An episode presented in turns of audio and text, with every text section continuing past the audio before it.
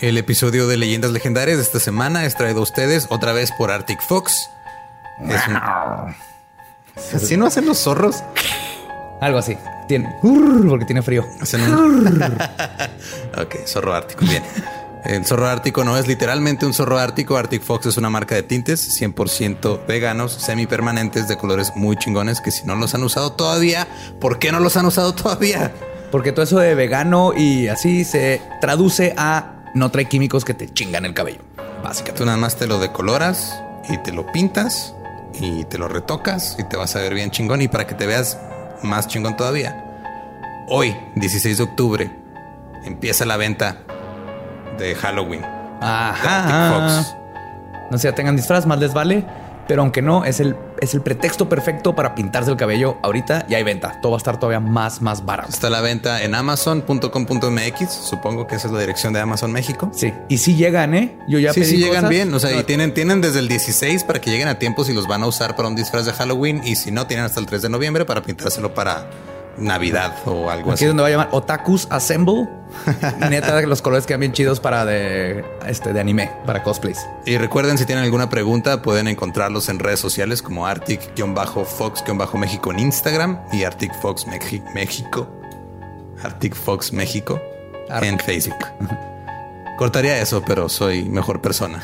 Que cortaría mis errores, pero luego perdería esa La esencia, Ajá, la esa- verdad. Perdería- estaría- les Perdería estaremos la- mintiendo y nunca les vamos a mentir. Y nunca les hemos mentido. Sí, no somos sus papás. En fin. tenemos varios anuncios. Este jueves 17 de octubre, o sea, mañana tenemos show de stand-up en el Barra Negra. Es la primera vez que traemos una, invi- una invitada internacional. Ando muy badía hoy. Sí. Traemos una, y ni siquiera estoy leyendo. Traemos una invitada internacional. Traemos a Rufinelli desde Chile. Voy a estar abriendo yo el show. Va a estar de host Sam Butler. Yo voy a estar ahí pisteando. Claro, siempre.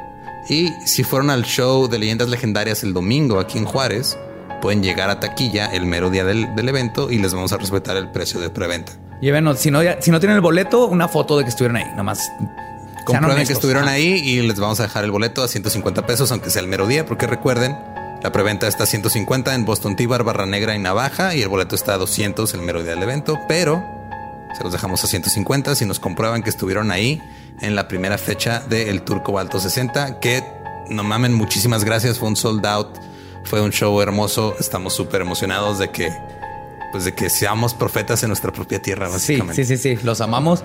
Y hablando del tour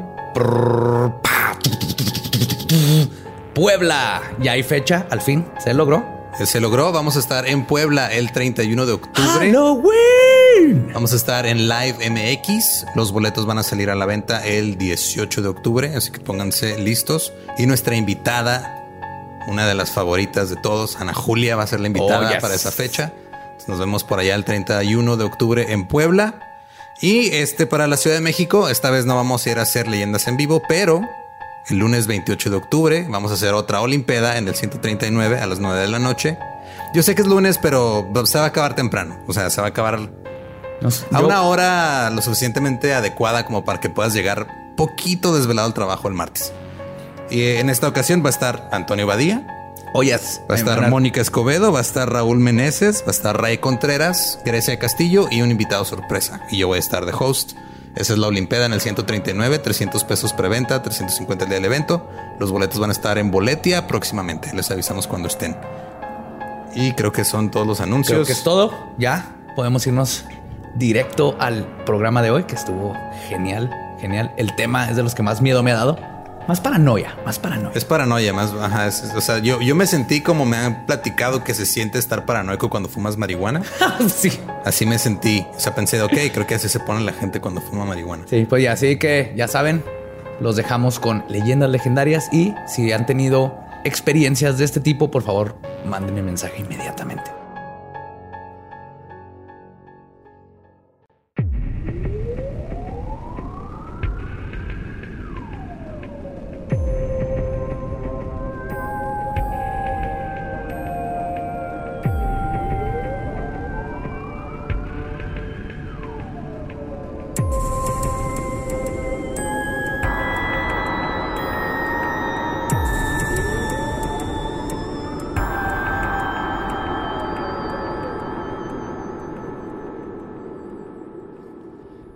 Bienvenidos a Leyendas Legendarias. El podcast en donde cada semana yo, José Antonio Badía, le contaré a Eduardo Espinosa y a un invitado especial casos de crimen real, fenómenos paranormales o eventos históricos tan peculiares, notorios y fantásticos que se ganaron el título de Leyendas Legendarias. ¡Yay!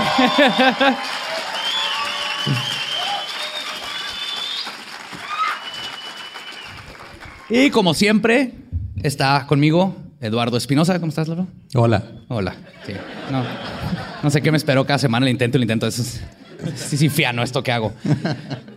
Y de vuelta en la silla, embrujada, nuestro buen amigo Borre Capistrani. Gracias por invitarme. De nada, Borre. Gracias por, estar, que- gracias por estar disponible y hacerlo a cambio de cerveza. Ahí les va. ¿Estás listo para este tema? Sí, señor. Creo que te va a gustar. En el 2009, un empleado de un hotel Sheraton en las cascadas del Niágara, en el estado de Nueva York, en los Estados Unidos, observó un ovni de forma triangular sobrevolando las mismas. Siete meses después, el 15 de mayo, dos hombres de alta estatura, de hecho de exactamente el mismo tamaño, con exactamente la misma cara, sin cejas ni pestañas, con ojos grandes y azules, vestidos de traje, gabardina y sombrero negro, entraron al hotel a preguntar por el testigo. El gerente les indicó que no se encontraba. Notó que los hombres no parpadeaban y que después de un tiempo de merodear en el lobby del hotel, se fueron. Lo más increíble de todo esto es que la entrada de estos dos hombres quedó grabada en las cámaras de seguridad. Y es una prueba más de uno de los fenómenos más espectaculares y misteriosos del mundo de la ufología. Hoy les voy a platicar de los hombres de negro. Oh, Agente K, K, K y J, ¿no? Agente K y J. Sí. Will Smith, qué papelazo, güey. Hombre, güey. Como ahora la, la nueva, ¿no? La de Géminis, güey, son dos Will Smith. Ese- ¿Qué quieres, güey? ¿Qué es mejor que un solo Will Smith? Dos Will Smith, güey. Lo que me pregunto es si le van a pagar doble o nada más una vez, pero Miren, antes de empezar, quiero que aprovechen este momento para sacar todos los chistes de hombres de negro y Will Smith, por favor. Porque le echo muchas ganas de estas historias. Canten. Canten la de Men in Black, hagan lo que quieran, sáquenlo de su sistema, por favor. Sáquenlo de una vez. No, y pícale esta cosa para que se prendan las luces de allá. no prometo nada, pero ok. Apúntale pre. Ahí va. Ah, El- fuck. Hombre ya, de negro. déjalo así, déjalo así.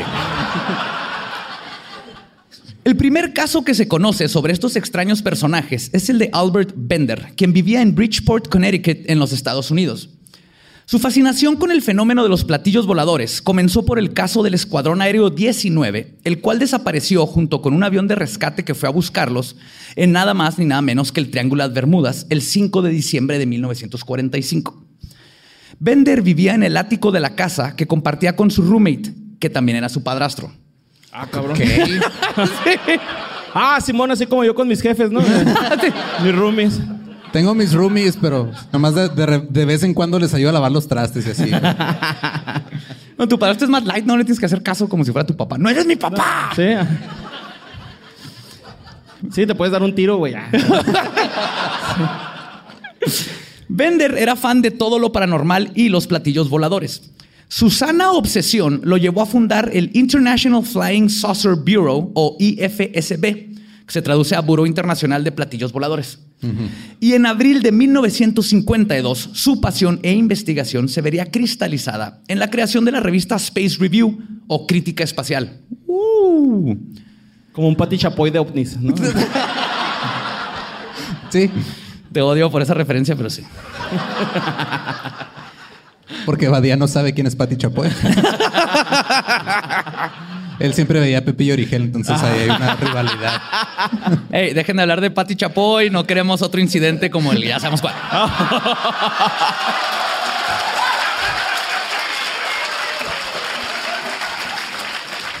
cuidado, cuidado. ¿Cuándo vamos a Monterrey? Así somos los, los Marios, güey, la neta.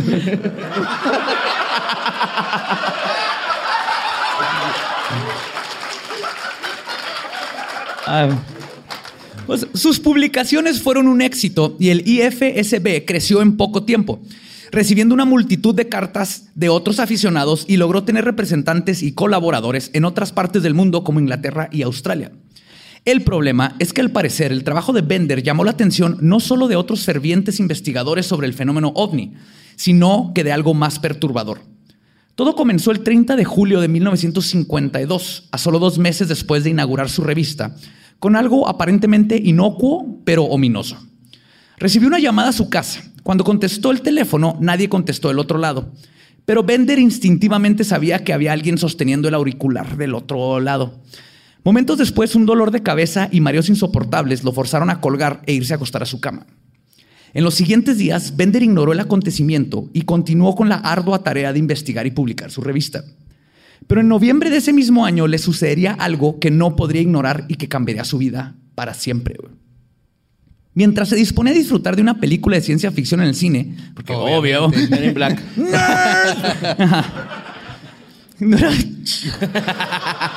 No, en esas épocas era Men in Blackface, era diferente.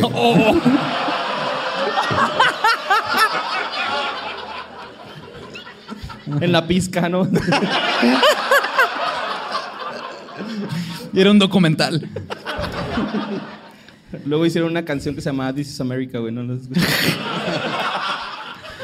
Pues mientras trataba de ver su película, comenzó a sentirse desasosegado y un sentimiento de miedo y azoramiento lo envolvió y no podía evitar sentir que alguien lo estaba observando dentro de la sala.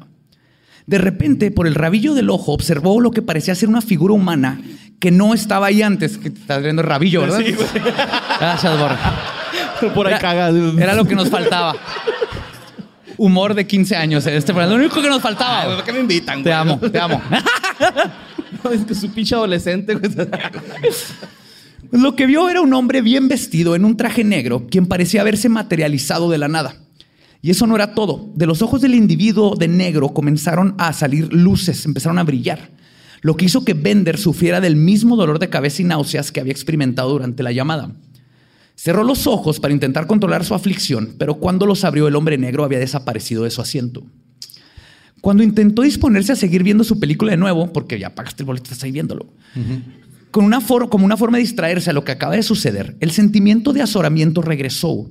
Volteó ahora a la parte de atrás de la sala, donde sintió de nuevo una mirada. Y ahí estaba la figura de negro mirándolo fijamente.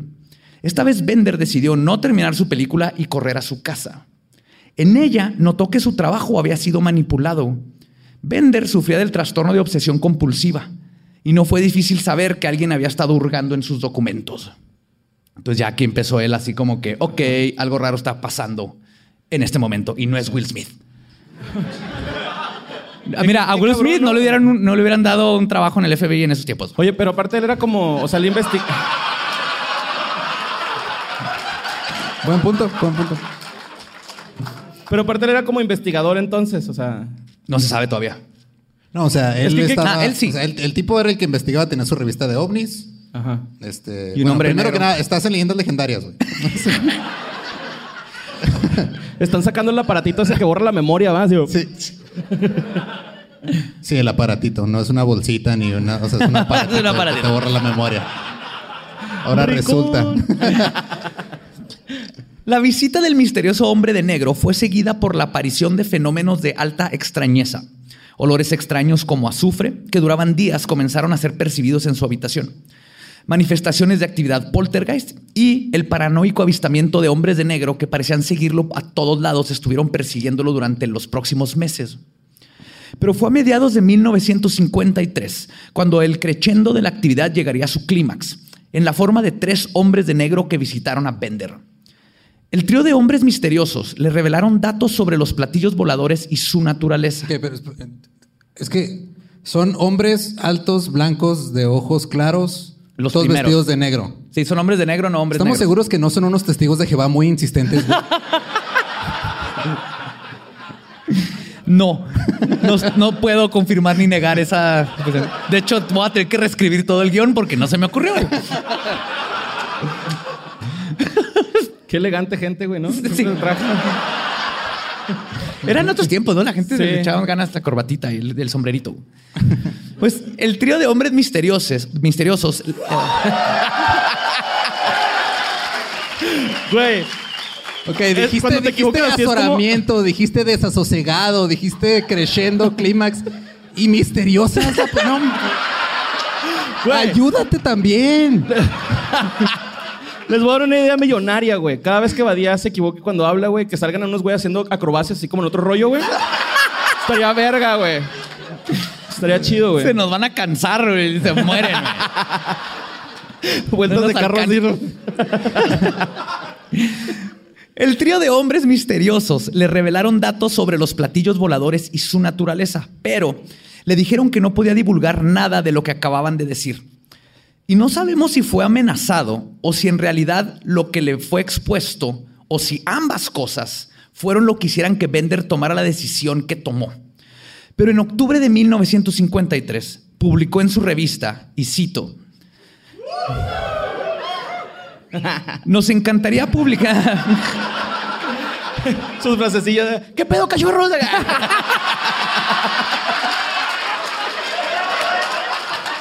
Ay, te amo, güey.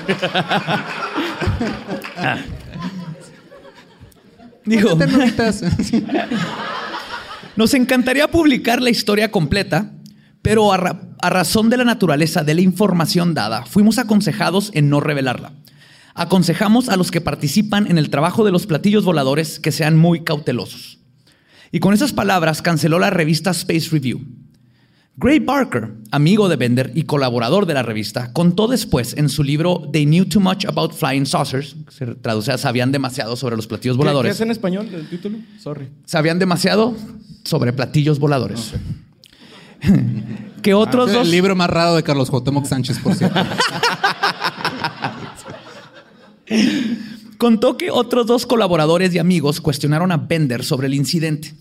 Este les contó que las visitas de los hombres de negro comenzaron cuando comenzó a indagar sobre una teoría referente al origen y naturaleza de los ovnis. Según Bender, él había conseguido suficiente evidencia para sostener su hipótesis y se la mandó a otro colaborador del Buró Internacional de Investigaciones de Platillos Voladores. Y fue después de eso que llegaron los extraños visitantes. Y así es como terminó la carrera del cazaplatillos de Bender y sus investigaciones. Pero el legado de los hombres de negro continuaría y Bender sería solo su primer víctima. Sí, después fue la cucaracha gigante, ¿no? Creo que eso es canon. Ay, güey, no se me ocurrió qué decir, pero estuvo muy chingón eso. Cuando no se te ocurra qué decir, nada más bien que estuvo chido lo que se dijo y listo. Dos años después de este incidente, el 27 de junio de 1947, Harold Dahl estaba en un banco recogiendo troncos, en un barco, perdón. Los verga.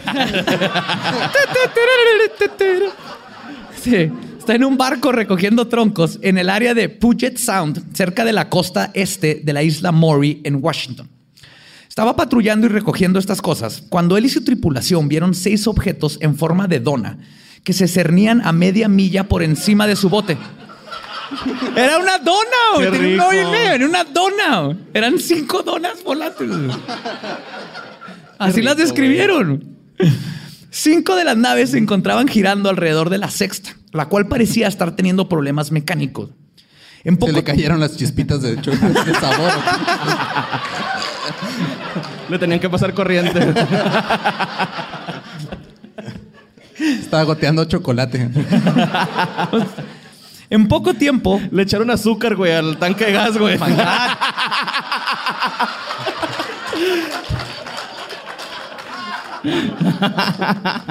Toma eso, Pedro.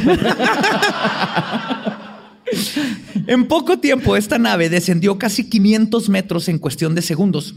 Escucharon una explosión y luego comenzó a soltar lo que describen como escombros metálicos, casi como piedra volcánica, unos de color plateado, otros negros, ambos calientes. O sea, básicamente la dona cagó.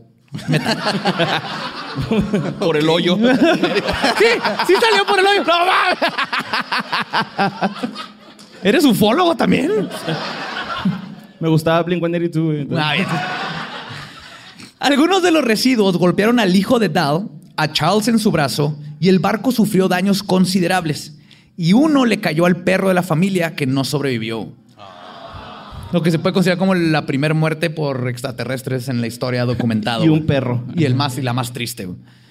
Dahl pudo tomar algunas fotos del objeto con su cámara y luego le mostró a su supervisor, Fred Chrisman, el cual era un escéptico, que obviamente si llega un empleado y me dice, madrí el barco, fue un ovni que cagó y nos cayó todo, era caca de alguien, pues tú también serías escéptico, ¿no? Yo, yo- yo aquí sí me pongo del lado de Fred. Sí, no es como que sean palomas, ¿no? Es un ovni, güey. Te dije que dejaras de tomar whisky en el trabajo. No fue el whisky, fue la caca de alguien, güey. Carnal, los ácidos fuera del mar, siempre. Te vas a marear, cabrón. Pues, Chrisman regresó a la escena para corroborar los sucesos. Encontró y recogió muestras del residuo y además logró ver a los extraños objetos voladores. Es por eso que Chrisman contactó a Ray Palmer, el editor de una revista de Chicago, a quien, le el, quien contactó a Kenneth Arnold. Kenneth Arnold es básicamente el que empezó el fenómeno ovni en 1947, cuando el piloto de la Fuerza Aérea vio unos ovnis y es el primero que se documentó todo este fenómeno. ¿no? Ok. Es alguien muy importante dentro de la ufología. Entonces él está muy lo metido. para- Lo marcan. Futuras referencias. pues Kevin, Kenneth Déjalo Arnold. anoto para cuando esté en una fiesta y quiera platicar sobre algo interesante. y quiera matar la fiesta y que todo el mundo se vaya. Kenneth Arnold despachó al capitán William L. Davison y al teniente Frank M. Brown del Departamento A2 de Inteligencia del Ejército, los cuales fueron a investigar el suceso. Y en su reporte, titulado Project Saucer o Proyecto Plato, Sí, es platillo, un plato, es un platillo. Ajá, es un- El 27 de abril describieron que recibieron muestras del residuo e interrogaron a todos los involucrados, menos al perro porque era un perro y porque estaba muerto. Pero No, pues wow. decidieron. Ay, toma, güey, neta, güey.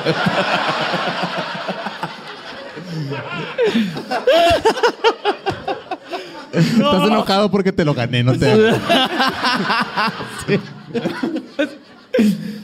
Decidieron que el avistamiento y las pruebas eran suficientes para reportarlas a su superior, superior, Mitchell Field, pero nunca llegaron. El avión en donde ambos hombres volaban hacia Nueva York se estrelló bajo circunstancias sospechosas y el material que se sabe que traían no fue encontrado en la escena. Mientras tanto, Dahl recibió una llamada a su casa al O día sea, siguiente. básicamente les pasó los- lo que pasa en México, pero con el, en México es con helicópteros, güey. Aquí se caen los Sí, helicópteros y luego ya no encuentran a lo que O transportaban, con que eran ¿no? Así que, ah, no, que había un millón de varos y, ay, nomás encontramos 100 pesos. sí, Simón. Y no lo repartimos. Recibió una llamada a su casa al día siguiente del incidente. El hombre en el teléfono convenció a Dahl de ir a un restaurante.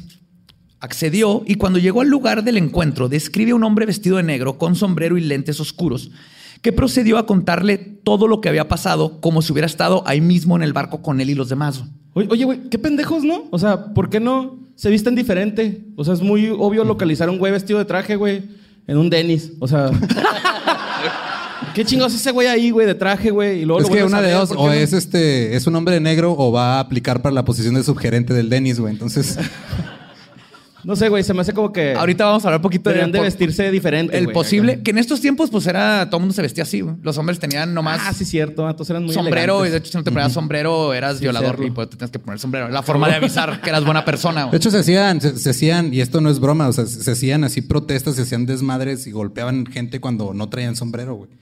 O sea, hay un, hay- había una época en la que cambiabas de tu sombrero así de verano, así de paja, a tu sombrero formal.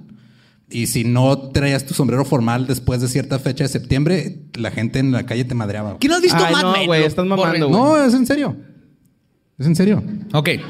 Volviendo a los ovnis. O ¿Cuánto- sea, eh, ¿le crees más a los ovnis que a lo de los sombreros, güey? ¿Neta? Güey, yo he visto ovnis, nunca he visto a alguien usando sombrero más de dos días, güey. Ok, Ganó Borre. sí.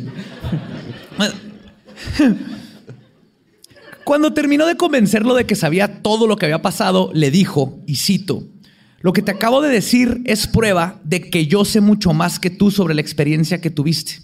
Si amas a tu familia, no vas a compartir tu experiencia con nadie. Ay, el uno más que tú, siempre. yo ya, yo también ya había vivido eso, güey. Tiempo después. Eso me pasó, pero en mi viaje a París. Me tiré de paracaídas. Yo me tiré sin paracaídas, güey. Tiempo Perdón. después, Dahl se retractó de su historia y la prensa terminó por declarar que todo había sido una farsa. Mientras esto estaba sucediendo, el fenómeno ovni y los hombres de negro captaron la atención de altas esferas gubernamentales. En 1953 formaron el panel Robertson con la única misión de investigar el fenómeno ovni. Y el entonces director del FBI, J. Edgar Hoover, mandó a pedir el libro de Barker, el de Saben demasiado sobre naves voladoras. El interés de Hoover estaba más inclinado hacia su preocupación de que los comunistas fueran a infiltrar estos grupos de investigadores locales de ovnis para pues, cosas comunistas. ¿verdad? Ay, los- las prioridades gringas, así. Está pasando algo donde hay seres que se manifiestan de la nada, que saben sobre ovnis. Oye, no, es que los comunistas, güey, no. Es que han de ser comunistas. Ajá. Sí. Digo, luego pasó el tiempo y ay, no, es que están guerras y están pasando muchas cosas. Ay, no, es que los mexicanos hay que hacer un muro, güey. O sea, las prioridades de los gringos nunca están bien, güey. No, pues son gringos. no es cierto, Sam. Perdón.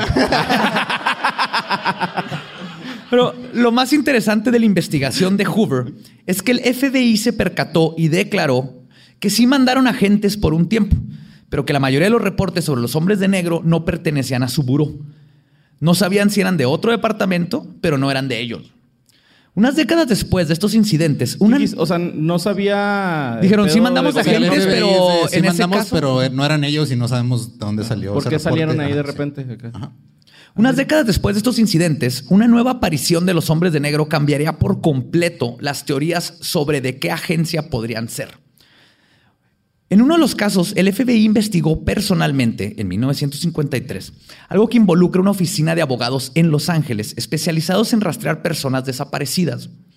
Better Call Saul. Better Call Saul.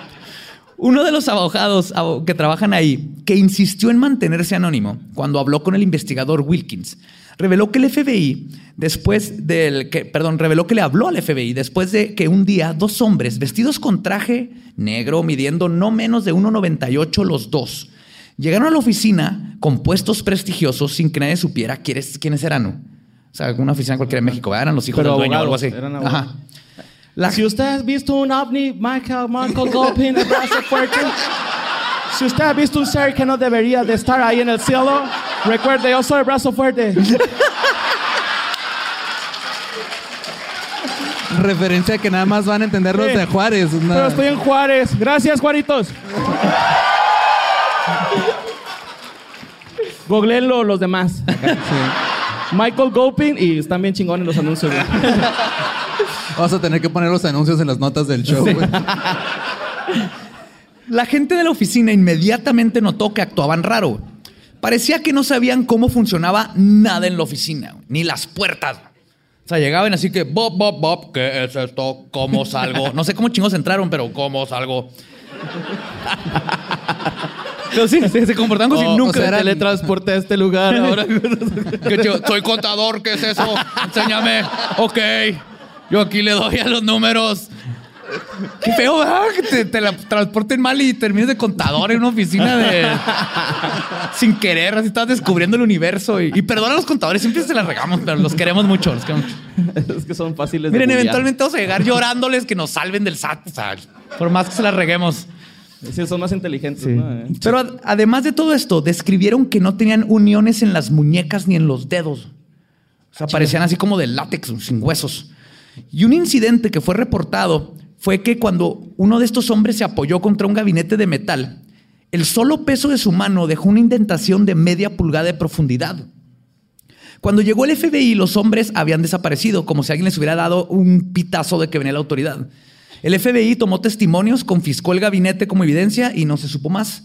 Fuera de que le hicieron pruebas y que para hacer esa indentación se necesitaban como mil este, libras de presión y esta era una mano así perfectamente marcada en el gabinete. ¿Eh? El FBI. Ahora, Yo me hay- estoy dando medillo, güey, la neta. güey. en cuanto empiezas a investigar esto, y les juro, empiezan a ver muchos carros negros que no deberían de estar estacionados allá afuera. No tienen idea cuántas veces me levanté a mi ventana en la noche a ver, y en una de esas había un carro negro y me sacó un pedo, viejo. Y luego te acordaste que era el de Uber Eats, ¿no? Por seis días escribiendo, pediste comida de tu día ni te acordabas. qué pedo. El batillo con su bolsita, güey, allá afuera. y el batillo escondido, güey. Mandándome mensajes. Ya llegué. Ya estoy afuera, ¿no? Se pone- con, mi, con mi gorrito de aluminio salí a recibirlo. ¡Es pizza, la pizza! ¡No te creo! ¡Ah! Ahora, hay algo que tenemos que evidenciar. Y era que Bender, el primero en ser visitado, tenía varios problemas de salud, era paranoico y pudo haber exagera- exagerado su encuentro. Y en su caso en específico, pudieron haber sido agentes del panel de Robertson o de la CIA, porque era cuando se empezó a formar todo esto. Pero Sí, después... porque los aliens se, se conoce que trafican droga bien cabrón, güey. Pues eso es- Traen polvos espaciales. hongos de Marte, cosas así, ¿no? Y la música trans. ¿Sabes qué, güey? Es que pensé O sea, que era la música que se güey. identifica como otra música o.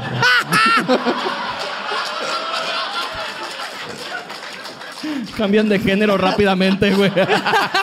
Música trans. Pero después de este caso, muchísimos testigos comenzaron a ser visitados por los hombres de negro. Y la mayoría de las experiencias documentadas después de Bender coinciden en que había un aspecto esotérico en estas entidades que los separa del tipo G-Men, que serían los del FBI. El olor a azufre, gatos y perros reaccionando de forma no común en su presencia, poltergeists, náuseas y dolores de cabeza, son solo parte de esta alta extrañeza que persigue a los hombres de negro. Dottie Campbell fue visitada en el 66 por un hombre de negro y ella describe cómo no parpadeaba. Linda Scarberry testificó que cuando fue visitada por un par de estos hombres, sus dedos eran más largos de lo normal. Y dijo, que- uy. ¡Ay, Dios mío! Creo que se me descompuso la tubería.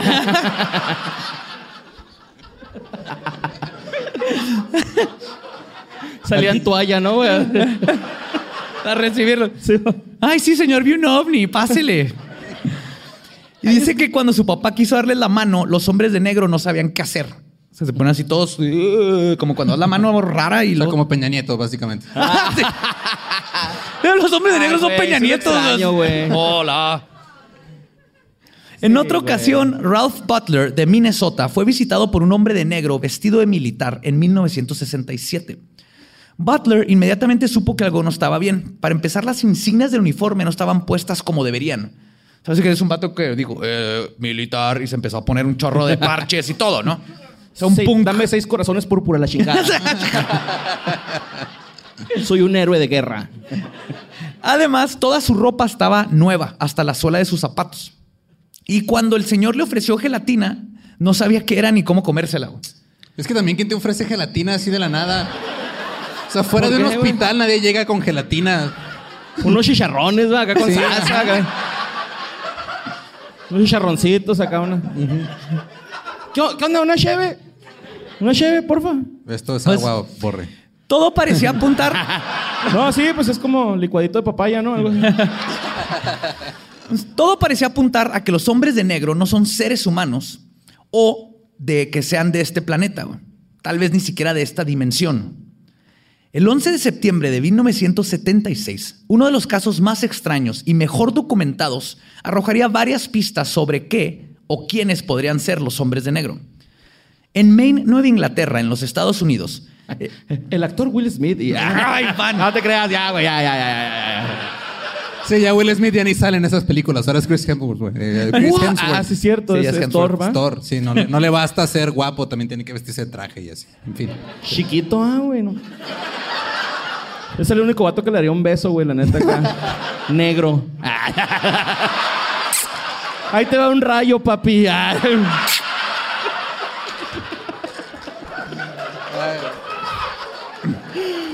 Ay, no, güey. Mamá, perdóname.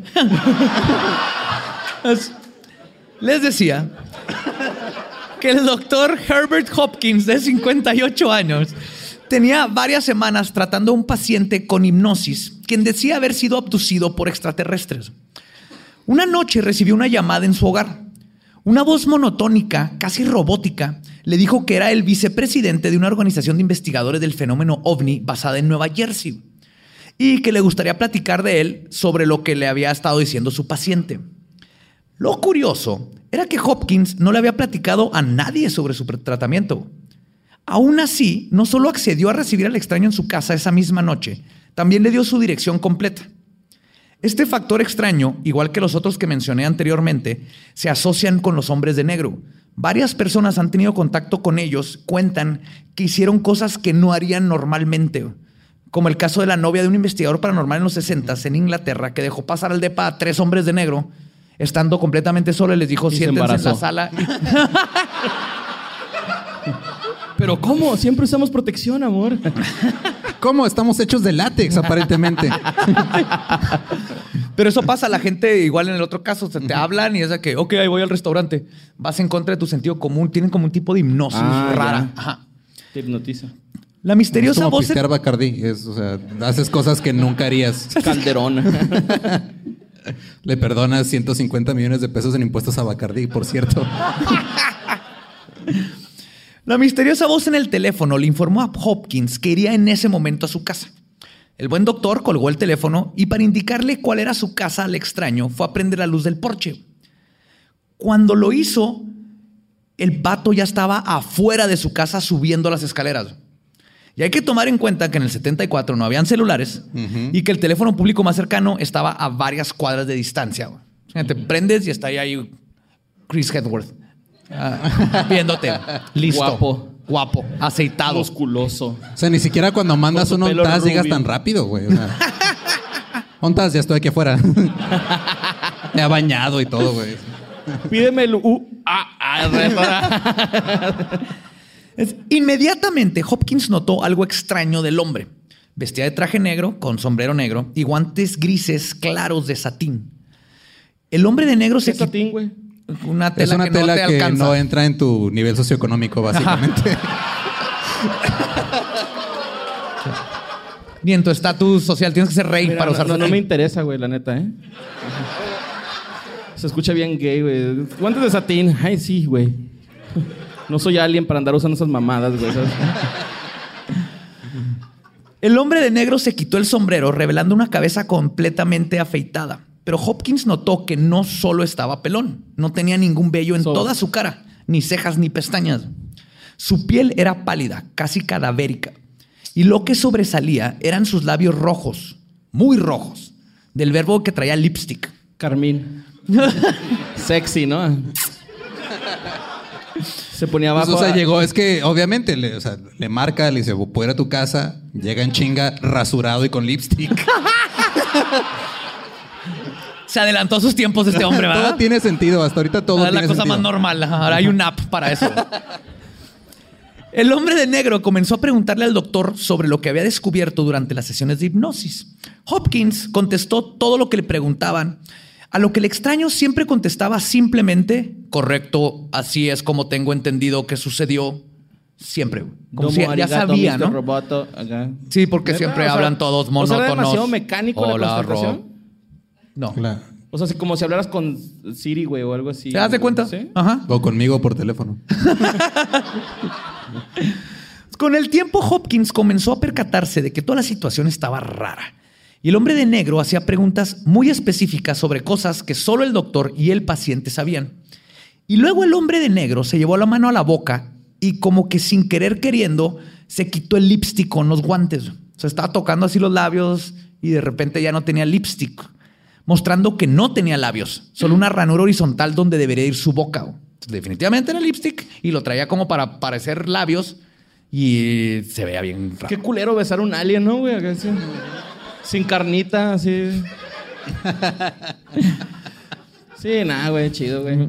Me gustan tus prioridades sobre aliens. ¿A poco no besarías uno, güey? No, sí, a huevo. Yo no estoy pensando que sería raro, no. Yo es Quítate sí tu y ya, move on. satín, ¿o ¿Cómo? O sea, aparte ustedes están, esper- o sea, están pensando que el alien va a llegar y luego los va a besar antes de meterle cosas en el ano. Y no llegan así, güey. No preguntan, llegan directo. Ay, que ya lleguen, güey. No, no hay coqueteo, güey. Van a lo que van y ya. Hey, ¿qué tal? Soy Lolo de Leyendas Legendarias y les quiero dejar un pequeño adelanto de nuestro nuevo podcast. Estás escuchando El Dolop, parte de All Things Comedy Network. Este es un podcast de historia americana en el que cada semana yo, Eduardo Espinosa, le contaré un suceso histórico americano a mi amigo José Antonio Badía, que no tiene idea de qué se va a Ok, lo bueno es que, el tema. No, lo bueno es que nada más te trabas cuando lees, ¿verdad? Sí, sí, sí. No, no cuando voy a decir una línea que he dicho ya como cuatro o cinco veces.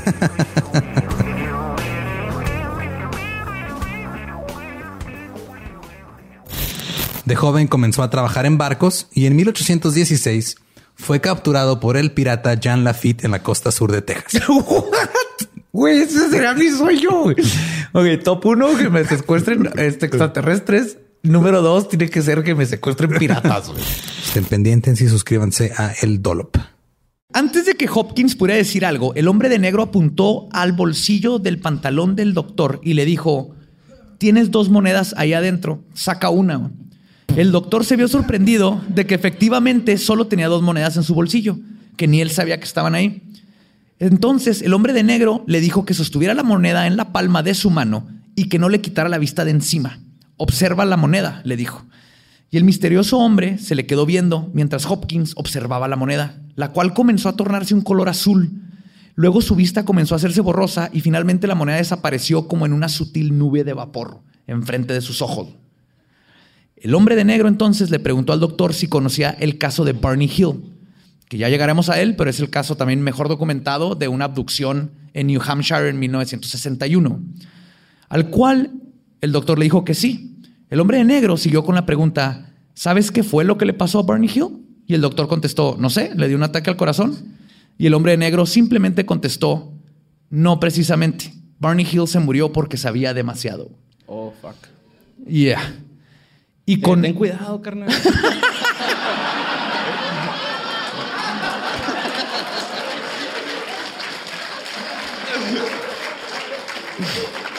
Gracias que te preocupas por mí. Cuando llegue el otro gama, Uber, güey, por favor, gama. cuando llegue otro Uber de carro negro, te va a marcarlo. Y con esa frase, el hombre negro se levantó y comenzó a caminar hacia la puerta de salida, donde dijo algo muy curioso antes de partir en esta voz monótona. Mi energía está baja, tengo que ir ahora. What? Y empezó a caminar con una voz literalmente como si estuviera quedando sin baterías. ¡Eh, Coqui! Le, le- le salió así a activar el ahorro de batería, ¿no? Al vato. Se puso naranja. Pues Barney lo siguió hasta el porche de la casa y se vio deslumbrado por lo que parecían ser luces de un automóvil, pero eran demasiado brillantes. El hombre de negro caminó hacia la luz y llegó, se desapareció dentro de ella y luego ambos desaparecieron y no había un carro ahí ni nada. Y es la última vez que este doctor vio a ese hombre de negro. También él dejó de hacer muchas cosas sobre los ovnis por muchísimo tiempo. Pero el hecho de que dejen de hacer investigaciones todo eso es también tendrá que ver con el hecho de que los ponen, o sea, los ponen a hacer cosas que no harían. Ahorita voy a llegar exactamente a eso, eso de que te- es que si te dicen que no, vas a hacerlo y lo vas a reportar, pero creo que todo esto se conecta eventualmente a quién o quiénes pueden ser. Porque igual qué. podrían, Es que- este, digo, si tienen ese poder de callarte, podrían hacer que no dijeras abs- absolutamente Es nada. que, pero es que parece esto que es real, güey, la neta. es que parece que quieren que sepan que, o sea, que sepamos que existen, pero que no quieren que sepamos exactamente qué hacen. Sí, o sea, si Es desapareció una la moneda, puntita, ¿no? Así. Ándale, ajá. le pudo haber desaparecido los testículos. Y ahí sí te callas. Sí. No, nomás fue una moneda. Es nomás así como que mira lo que Depende puedo de hacer. dónde te los desaparezca también. Gracias, Lolo Tropical. Lolo Chilango. En noviembre de 1966, Soy Eduardo Espinosa.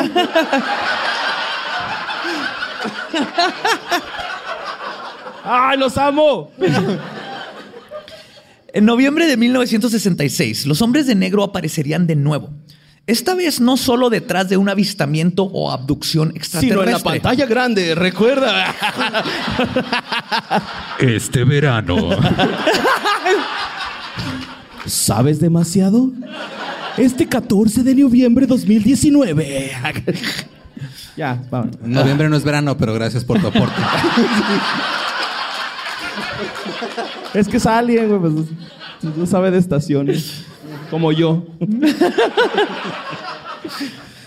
Aparecieron buscando información sobre nada más ni nada menos que el Mothman. Mothman. No mames. No es hombre polilla, Eduardo Espinosa, no empieces. ¡Hombre polilla! Mothman. ¡Hombre polilla! Y se burlan de cosas que luego les van a en la noche a venir a hacerles cosas, cabrones. Y luego me va a tocar a mí porque ustedes se burlan. güey. Eh, no nos burlamos, güey. Pues es que es un programa de comedia. güey. Yo le tengo respeto al Mothman y Bien. Más te vale. a, a todos, güey. Porque el Will Mothman Smith, no te va a respetar a ti. Es capistán.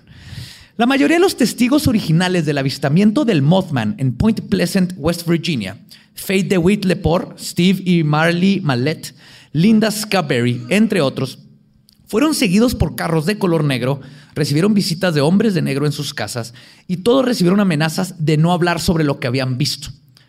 El 22 de febrero del 67, a las 8.15 de la mañana, Connie Carpenter logró entrar, escapar, perdón, de un hombre de negro, quien la tomó del brazo tan fuerte que cuando ella corrió dejó en las manos del tipo la manga de su camisa. Al día siguiente había una nota que había sido pasada por debajo de su puerta que decía, y cito, ten cuidado niña, te puedo atrapar aún. Sí. Ah, culos. Un mes después, un mes antes, perdón. Suena como a letra de canción de reggaetonero eso, güey. Ten cuidado, niña, te puedo atrapar aún. No. Con nuevo. esta bebida con yumbina, mira. Un mes antes, la reportera Mary Hire, quien tenía tiempo reportando en el periódico local sobre los avistamientos que tenían aterrorizados a los habitantes de Point Pleasant, fue visitada en su oficina a altas horas de la noche por un chaparrito de metro y medio de altura que tenía los ojos extrañamente oscuros y profundos y estaban cubiertos por anteojos de lentes gruesos. El ¿Qué que bonito, Coco ¿no? Celis ahí? O sea, no entiendo. El qué bonito, güey. Qué bonito. Platican que llevaba zapatos con suelas muy gruesas, que probablemente agregaban una pulgada o dos a su altura. O sea, está más chaparro de lo que parecía. Tenía el pelo corto y negro, cortado como un cuenco. O sea, como el Dumb and Dumber, básicamente. Y hablaba con una voz baja y peculiar. Hizo las típicas preguntas de hombre de negro, donde parece que ya te sabes, la, que ya se saben las respuestas, ¿no? Pero Mary menciona que en un punto de la conversación tomó una llamada y fue cuando notó que el hombre de negro agarró uno de los bolígrafos que estaban en la mesa y comenzó a analizarlo como si nunca hubiera visto uno. Después de un ratito de verlo, salió, soltó una O sea, carcajada. entonces sí había agarrado un teléfono antes el güey, así. No, ella estaba hablando por Ah, teléfono. El hombre negro en lo que ella estaba O sea, diciendo, ella agarró la pluma. él agarró Ah, una ¿qué pluma. es así, es Soltó una carcajada así. "Ja, ja, ja, ja, ja". Y luego salió corriendo del edificio, mamón. Con el bolígrafo. No sé si todo este era un plan. Yo- mi teoría es que desde ahí por eso le ponen cadenita a las plumas de este incidente. De hombres de negro. Pero eso hizo un hombre negro, ¿ves? A veces están graciosos. Sí, güey. Y Ojalá yo fuera como ellos, carnal.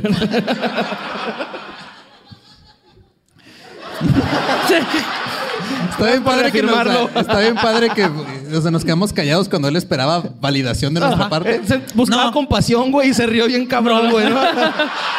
Mira, mínimo se están riendo, mínimo. Pues sí, pero de mi desgracia, güey, no de mis chistes, güey. Pues yo he escuchado varios y mira que qué desgracia, ¿no? No te creas.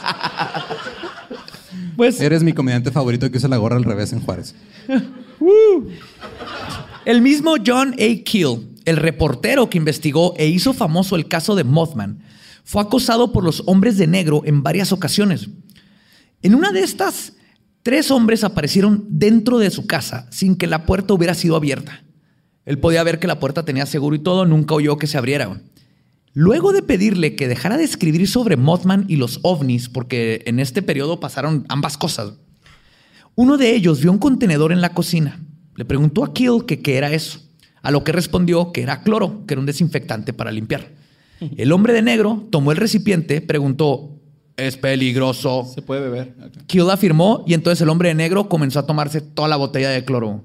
Cuando la terminó, la dejó y luego se fueron. Se purificó su alma, ¿no? Así. Bien, Vomitando sangre el vato. eh.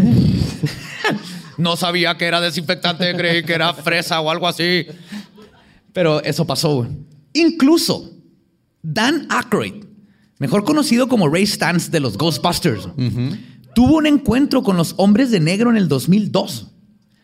Acababa de Hubiera sido un muy buen crossover Ghostbusters y hombres de negro, por cierto. ¡Oh, güey. Hollywood, ¿qué pedo? Deja que hagan una buena de Ghostbusters nueva y luego ya que hagan crossovers. güey. Oye, no politicemos. Pues el señor Dan acaba de firmar un contrato con el canal Sci-Fi para producir una serie sobre expertos en ovnis llamado Out There. Y conducido por Jaime Maussan, me imagino, ¿no? Sí, sí, sí. Un profesional, güey, del fenómeno ovni. Pues ya se habían grabado ocho episodios, pero todavía no salía al aire. Un día, del set, ubicado en la calle 42 y avenida 8 en Nueva York, salió a echarse un cigarro y a hablar por teléfono con nada más ni nada menos que Britney Spears. Sí. Sobre una aparición, iba, Britney Spears iba a salir en Saturday Night Live y quería que Dan Aykroyd hiciera un skit en Saturday Night Live. Entonces le marcó por teléfono. Sí, ¿Y Dan estaba Aykroyd- la Britney? A mí se que se hizo más raro a, a Dan Aykroyd que le marcara a? Britney que los hombres de negro. Britney, noventas o Britney pelona, güey. Tiene que mucho que ver, güey. Es 2002, entonces ya, ya había pelo, ¿no? De nuevo. Ok. Sí. Pues dice Dan que volteó por un segundo hacia su costado y cuando regresó la mirada había un Ford Sedan viejo color negro. Intentó ver las placas, pero se veían borrosas. Otra cosa que siempre pasa, no puedes ver las placas. Cuando las logran anotar, no existen. Porque los han reportado a la policía y cuando buscan no existen las placas a pesar de que parecen de de veras. Dice que había... Traen de esa que avienta flachazo con la, con la luz, ¿no? Como los taxis chilangos. Dice que habían dos personas adentro del automóvil. Una de ellas se bajó, era extremadamente alta y estaba vestida en la clásica vestimenta de traje negro y sombrero. Se le quedó viendo. Aykroyd notó esto. Volvió a voltear a su costalo- eh, costado solo un par de segundos. Cuando regresó la mirada, los hombres de negro, junto con el Ford, habían desaparecido sin hacer un ruido. Entonces, básicamente hizo esto. Ah, sí, sí, Britney. ¿Eres la pelona o la que ya tiene pelo? Ah, sí. Ah, cabrón, ya no está el Ford. Así fue. ¡Britney! ¡No mames! Madonna te iba a jainear, güey, no es MTV, güey. Ay, güey. Pero güey. lo más curioso de este caso es que entró y dos horas después le informaron que su show estaba cancelado y que ningún episodio saldría y nunca salió el show.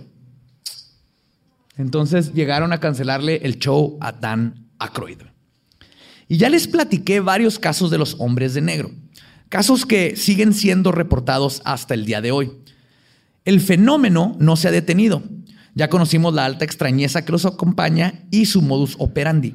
Pero ahora la pregunta importante es, ¿qué o quiénes son los hombres de negro? Sí, güey, o sea, es- entonces esos güeyes que son, güey, son vatos de aquí de la Tierra o de. Es a lo que vamos del universo? exactamente, porque es lo que todo el mundo se pregunta. Igual de también cómo demonios hacen las A mí me galletas saladas. Son como una especie de, de policía interdimensional. Sí, va, así extraña, como de. sí. Son como la AFI del, de No, güey. Sí, algo así. ajá. Tema delicado en 1890 y... no, no, no me sé la fecha, mamá. No, me- Pues, no sabía que era satín, güey. La, la, la, la fecha de esa mamada, güey. Nunca has visto un calendario que no sea de una carnicería en tu vida. Si no sale Maribel Guardia, no es un calendario, güey. O sea, Yo personalmente no creo que haya una sola respuesta. Y para mí es probable que la respuesta es hay varios tipos de hombres de negro, los Sí, cuales Simón. ahora voy a explorar. por ejemplo, en la movie, güey, las cucarachas a mí se me hacían bien chingones, güey, que tomaban café a madre, ¿no? Y era... A los así. Había un puto ajá. pug, güey, que era también agente, güey. Estaba... agente, sí. O Algo sea, así. Yo sé, güey, que te molesta, pero... Algo así, pero de a de veras. podría hacerlo, ¿no? O sea, acá Sí, sí, sí. Aliens y humanos conviviendo, güey. ¿Qué ¿Quieres- vergas, güey? Estados Unidos, aprende algo de esto, güey. No mames. Gente de fuera, güey, conviviendo con la gente de la Tierra, güey. No mames, qué bonito, güey. O sea, es el mundo Fue muy ideal. bonito speech, muy bonito speech. Y creo que necesario para estos tiempos. ¿no? Quiero aprovechar para hablar de Ecuador, güey. Se creen mucho porque están justo a la mitad del planeta. Ya estoy harto. El agua gira a la izquierda y a la derecha, güey. ¿Qué más quieren, güey? No, No, este, mames. se queda Te siempre- puedes dormir arriba o abajo de la cama, ¿sí sabías? O sea, te- Y quedas pegado al colchón Los siempre. están arriba de la cama. Está bien chingón ahí Ecuador. Pues la primera teoría es que todo lo que les platiqué es falso. Que cientos de avistamientos son mentiras y que Dan fucking Aykroyd, güey, creador de los cazafantasmas, está mintiendo. Pero después de la evidencia que les conté, mínimo, creo que podemos creer que el fenómeno es real. Así que vamos como adultos que somos a abrir los ojos a lo que está sucediendo en nuestro mundo y explorarlo e intentar explicarlo. El ángulo más lógico que podemos tomar es que sean agentes del gobierno, ya sea del FBI, la CIA, de Rusia, de cualquier otro lugar, ¿no? O algún grupo clandestino dentro del mismo, tan secreto que el resto de las asociaciones no saben que existe. Lo cual ya sabemos por MK Ultra y todo esto que esto pasa en el Como gobierno. el departamento, la Secretaría de Cultura de México. Nadie sabe que existe. Nada más Sergio Meyer, ¿no? ¿Cómo- Sergio Mayer, ¿o cómo se llama? ¿Sí se apellida? Y si ves a Sergio Mayer, el güey no parpadea tampoco. No, O sea, es un hombre de negro. Ja, ja, ja. Voy a bailar sexy. Tengo abdominales. ¿Quieres cultura? ¿Viste Poncho un de ovni? Nigris, ven, acompaña. Se me está bajando el Viagra, tengo que irme. Mauricio Garcés, pásame tu bombita. era Andrés García, pero buen aporte.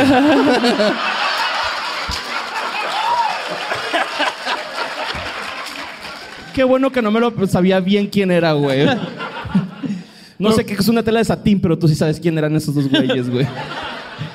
Pero sobre esta teoría, por ejemplo, en 1960, un investigador de ovnis llamado John Herney fue visitado por hombres de negro, los cuales, gracias al acta de libertad de información, se pudo comprobar décadas después que efectivamente eran dos agentes del FBI. Ese caso quedó resuelto. Pero otra explicación lógica también podría ser que incluso son civiles investigadores. El ufólogo Como Jim una comunidad Mosley, así- nerds, Comité de vecinos, ufólogos así. que se disfrazan de hombres de negro para sacar como un Comité de vecinos intergaláctico. No, esto es, Fuck, güey. esto es de la Tierra, ¿no? El ufólogo Jim Mosley culpa a NICAP, que es el Comité Internacional sobre Investigaciones del Fenómeno Aéreo, quien tenía dentro de sus cabecillas al exdirector de la CIA, el vicealmirante Roscoe H. Hillencoulter, y que Mosley acusa de permitir técnicas de investigación y decirle a sus agentes que hicieran, se hicieran pasar por agentes de otras cosas para poder conseguir información. ¿no? Entonces también es posible que muchos avistamientos tienen que ver con nomás fans que juegan World of Warcraft y luego se ponen un traje y lo van y te visitan. ¿no? Qué miedo, güey. Eso sí da más miedo. ¿no? Sí, me da Bueno, más mira, miedo. De hecho, eso explica mucho el hecho de que no tengan nada de experiencia con relaciones interpersonales. Que nunca han salido. de, "Oh, ¿Qué es esto? Es una mujer porque tiene boobies. Ya no tengo Red Bull, mi energía está bajando, necesito chetos. Pero, Pon el oído. pero estas cosas no explican los aspectos más ultranormales de los hombres de negro. Para eso tenemos que pasar a teorías más interesantes y forteanas. Forteano es otro término que significa, eh, describe fenómenos anormales, viene de Charles Fort. Y a veces me gusta acuñar esas palabras para meterle aquí. Te gusta presumir a veces, te gusta presumir que sabes palabras. Quiero, quiero que, empecemos a usar esas palabras. Está bien chido, Forteano. Esto está bien Forteano. Fortnite. Tu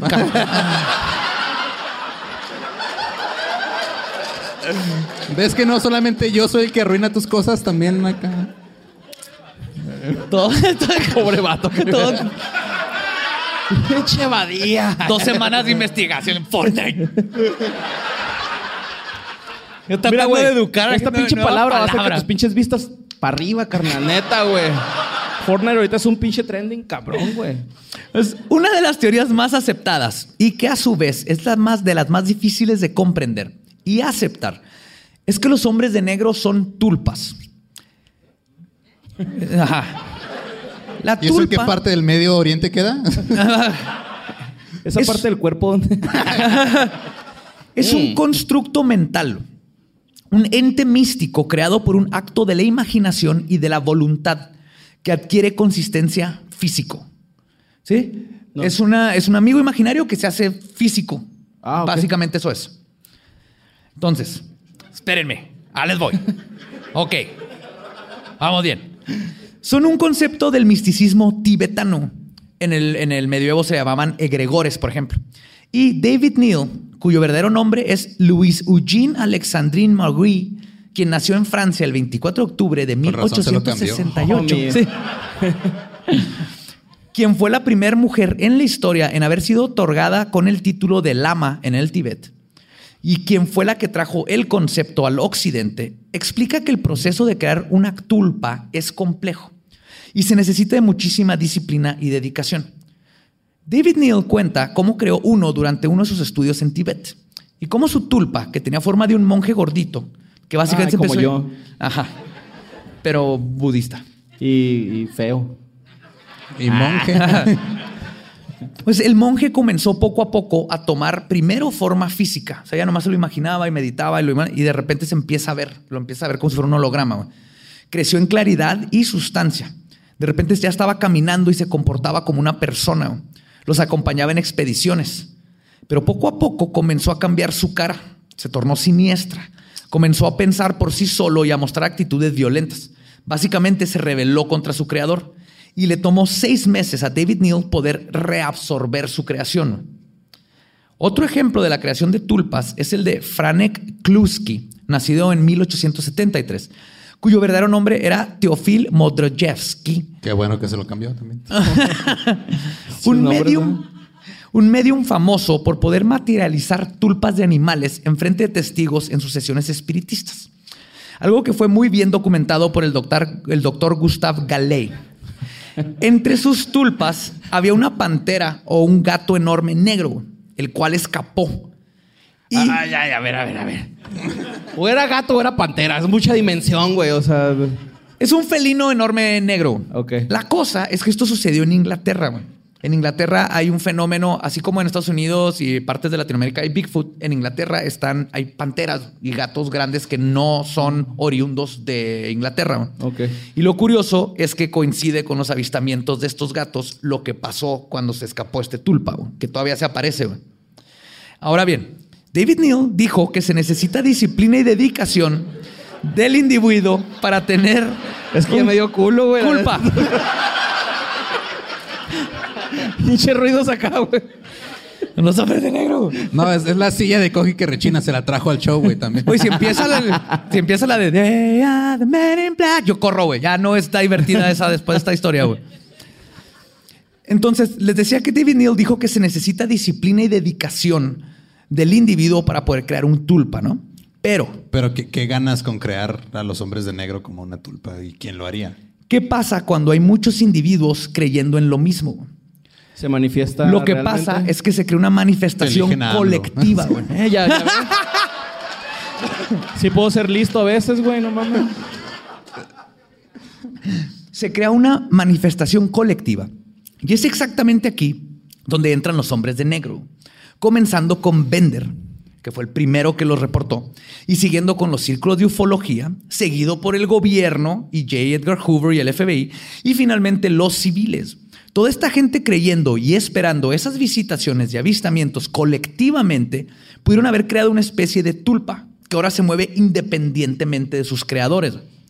Otro factor que le da fuerza a esta teoría, como el catalizador de los hombres de negro, es el dato de que estas entidades se alimentan o adquieren su energía a través de estados elevados de emoción humana para poder manifestarse. Ahí, ¿Vas conmigo, Borre? Sí, ando un poquito borracho, pero todo bien.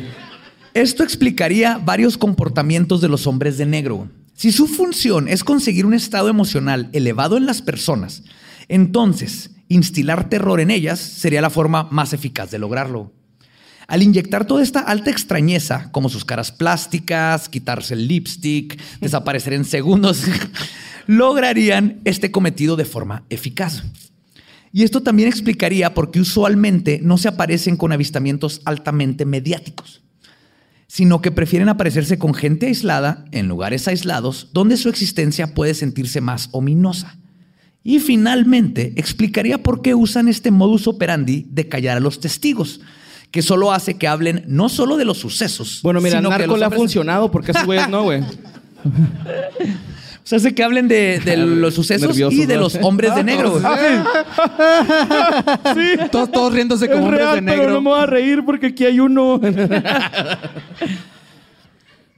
Pero justamente al hacerlos hablar de los sucesos y de los hombres de negro, hace que se propague la idea de ellos mismos, mientras se alimentan de los altos niveles emocionales de un pueblo en pánico y de gente en pánico.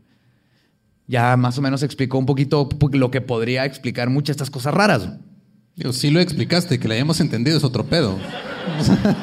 Básicamente, mucha gente cree en estas madres. Estas madres se alimentan de miedo, entonces van y se comportan Se raro. manifiestan, Ajá. Y te o sea, enseñan que tienen cuatro pezones para que como ¿qué Slenderman? ¿no, güey? Que la gente decía, no, güey, esa padre acá empezaron Slenderman a hacerlo un- así bien cabrón y de repente apareció, güey. O sea, yo lo vi una vez, güey. Slenderman es un tulpa. Neta, güey. Los niños de ojos negros son tulpas. Son entidades que tanta gente empezó en Reddit y luego pum, y ya lo han visto. Y creí, tiene. También tiene- Tlaxcala, ¿no? Es Este, Tlaxcala es el tulpa mexicano. todo un estado de gente que de Ay, repente se Tlaxcala. manifestó. Sí. Otra teoría. Vas y te desapareces, güey. Otra No, teoría que dentro de lo extraño del fenómeno tiene mucho sentido es que los hombres de negro no son hombres de negro, sino extraterrestres de negro. Eso explicaría las experiencias descritas donde se comportan como alguien que acaba de aprender a ser ser humano y luego fracasa horriblemente en imitarlo, ¿no? como Lolo. Oye, me ha tomado 32 Eh, años güey. parecer humano. Ahí la llevo, voy como un 40%. Es que si eres frío, güey, a veces, güey. O sea, pues a mí me gusta darte besitos a veces y como que no respondes bien, güey. Sea, Jonah Kill, el que les contaba que investigó el ¿Jonah caso Hill? de Mothman. No, John A. Kill. John A. Kill, no Jonah Hill, el, el actor que se Sí. parece a Seth Rogen y no es.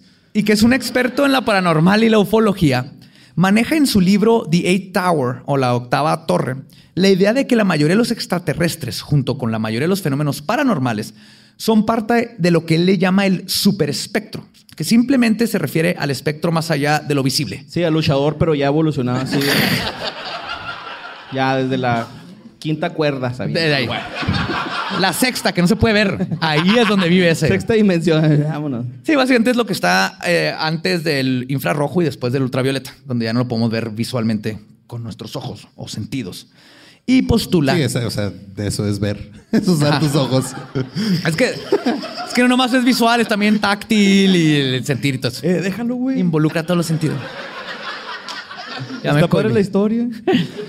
Él postula que en estos, que estos espectros que no podemos percibir dónde se encuentran, dónde viven o cómo se mueven, y todas estas cosas son extraterrestres o ultraterrestres. Al tener vibraciones diferentes a las nuestras y a las que podemos percibir, y al mismo tiempo pueden controlar dichas vibraciones sobre sus cuerpos y vehículos, entonces pueden atravesar dimensiones sin ser vistos.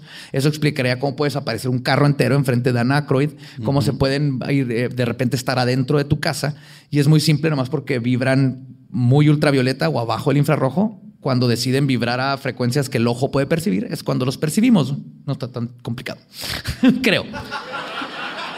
Pero Ok. eso explicaría por qué es común que Reprobado cuando... en leyendas legendarias. O- Oye, Badía, ¿va a venir eso en el examen? Valiendo verga, güey. Desde la preparatoria, va. Eso explicaría por qué es común que cuando se materializa un ovni, primero se ven como objetos luminosos en tonos rojos, que serían que están saliendo del, del espectro infrarrojo, y al desaparecer se tornan azules o violetas, que es el ultravioleta.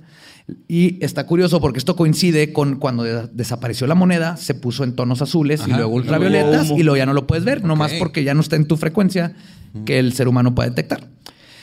Que aquí es donde los hombres de negro quizás sean de otras frecuencias, ultraterrestres que pueden tener su origen en la Tierra, en otros planetas o incluso en otras galaxias. Pero a final de cuentas, eso explicaría hasta cierto punto quiénes son, mas no sabemos qué es lo que están haciendo aquí. Y la teoría más controversial, pero que explicaría Eh, ya, ya déjenlo. ya me lo acabo. Ya me lo- Pero que explicaría por qué usan trajes y sombreros de los 50s y 60s.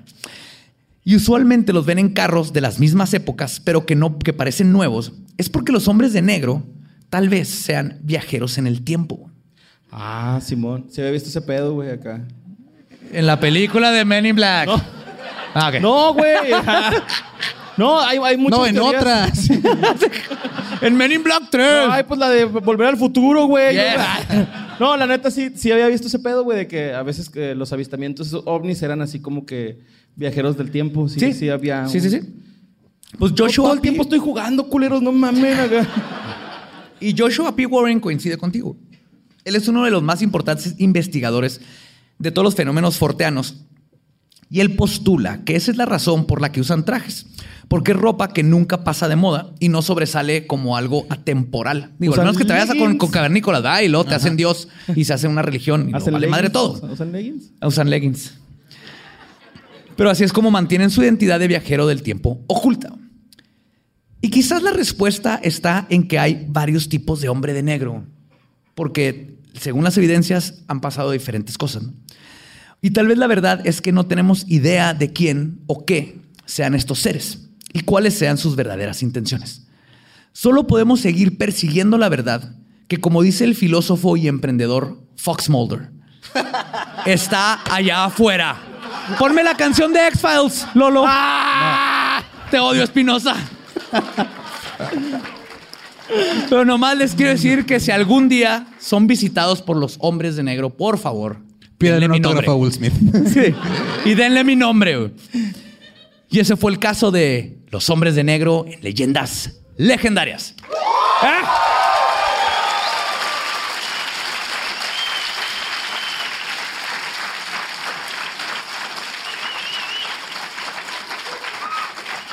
Chido. ¿Cómo te sientes? ¿Vas a dormir tranquilo hoy? Ahorita de camino al carro me van a abducir, güey, estoy seguro, güey. Vamos a meterte lo que más te gusta. Una sonda. Entonces, si es, si es bien interesante los casos, empieza a pasar esta paranoia. Sí, es neta lo del carro negro que vi afuera de la casa y si dices así que. Yo no vi a De, de nadie hecho, que está entrar y diciendo salir. aquel cabrón que está allá, güey, mira. Pero son estas cosas, es el némesis Ah, se de los ufólogos, los hombres de negro. Y creo que está bien interesante saber qué está pasando, por qué. Y, y me, me- Mira, justamente cuando se acabó el capítulo, güey, un alien empezó a jugar canicas con otro, güey, así, güey.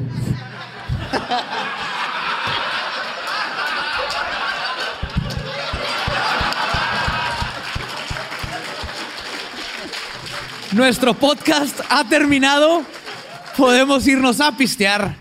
Palabra de Beelzebub. Los amamos. Muchas gracias, Juárez. Gracias. Primer sold out del tour.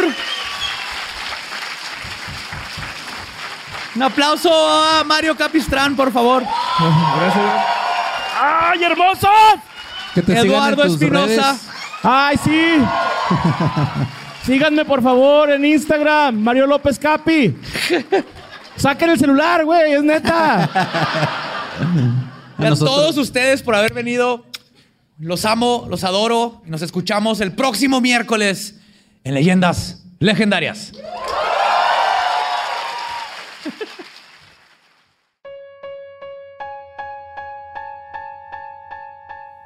Ok, Badía, ahora que ya se acabó el episodio, ahora sí ya puede, ya tengo tiempo, ya tengo tiempo de salir, de levantarme de esta silla.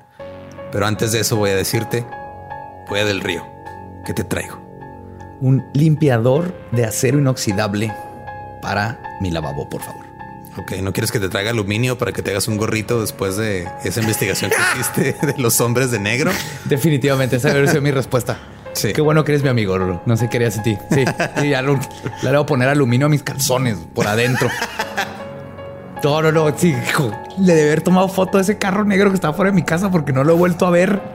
Ni lo volverás a ver. Si no lo vuelvo a ver, va, va a estar peor. Y si lo vuelvo Porque a ver. ese carro negro era una tulpa también. Era, era una tulpa, sí. Es que es lo que pasa. ¿te ¿Cuál, que cuál es tu tulpa? Mi tulpa es un Honda Civic 2012 negro. que rechina cuando se lo prenden y me despierta.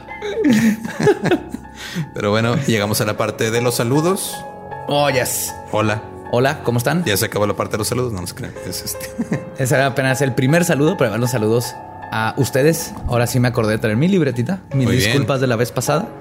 Primero que nada, les quiero mandar un saludo muy grande al equipo de Spotify en la Ciudad de México, que los caché ahí viendo leyendas legendarias. Melina Certuche, Rafa López, Omar Villanueva, Pamela Garza.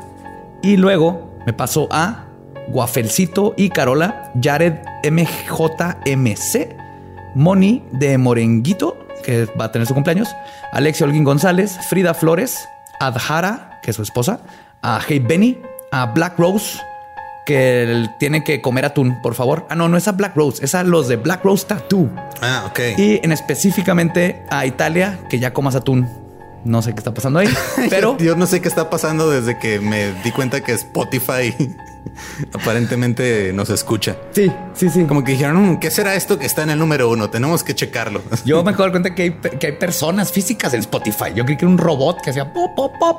Y le decías, ponme Spotify. Y lo, pup, agarraba el cassette de Spotify de leyendas y lo metía. Como Sí. un DJ robótico. Este, César Gutiérrez y Fabián Sánchez, a Denise y Mariana, que es su prima, hasta Oslo, Noruega. A Chu Bebé de Pierre, Berenice a- hasta Boston, ese saludo. A Azalia Ninatsin Velázquez Ochoa, Melissa Loyo, Atenea Iñuru, Ijijo, Inurrigarrón, de parte de Eric. A Jared MJMC, ya le había dicho. a- y a Peter Colmy. Esos son los de hoy. Esos son los de hoy. Son Muy bastantes, bien, pero bien, es que tenía que tirar varios hoy porque me perdí de muchos.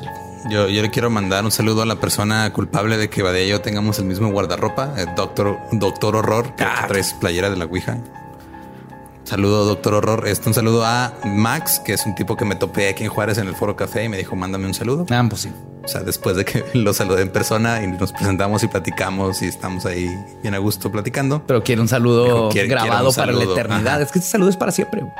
Ok. También un saludo a Eric Carrillo, a Lina Pau y Juana Reola que nos escuchan en Canadá. A Yael y Meli. Yael y Meli que nos escuchan en Mérida.